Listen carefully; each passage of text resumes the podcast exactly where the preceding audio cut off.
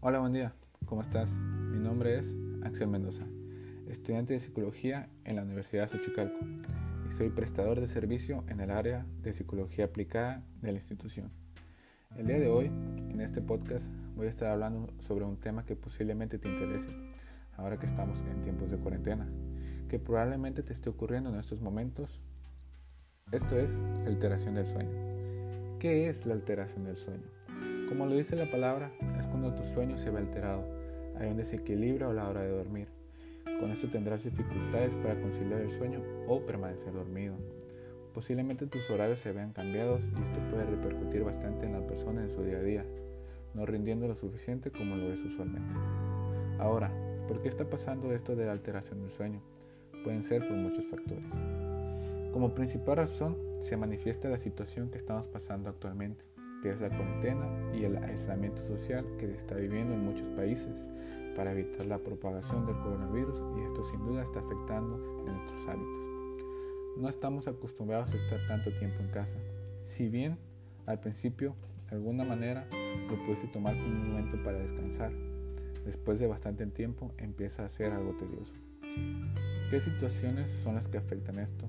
Una de ellas es el ciclo de luz y oscuridad nos estamos despertando más tarde.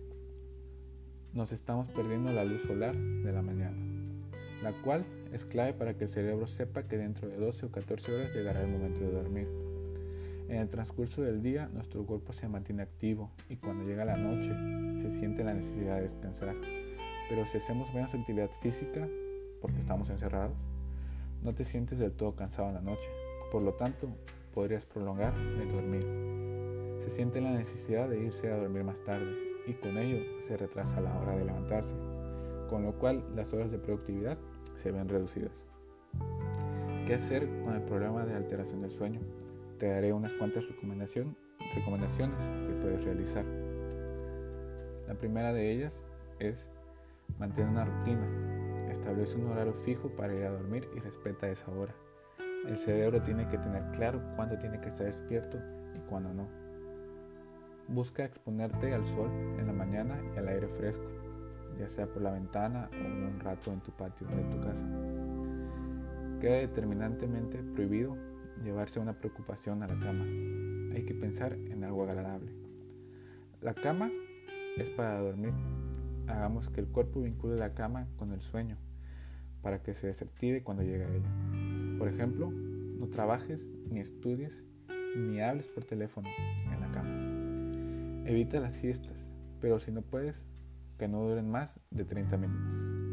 No lleves el celular o la tablet a la cama, no solo porque su luz inhibe la secreción de melatonina, hormona clave para relajarse y dormir, sino porque te puedes encontrar un mensaje o una información en internet que puede aumentar tus niveles de ansiedad o incertidumbre.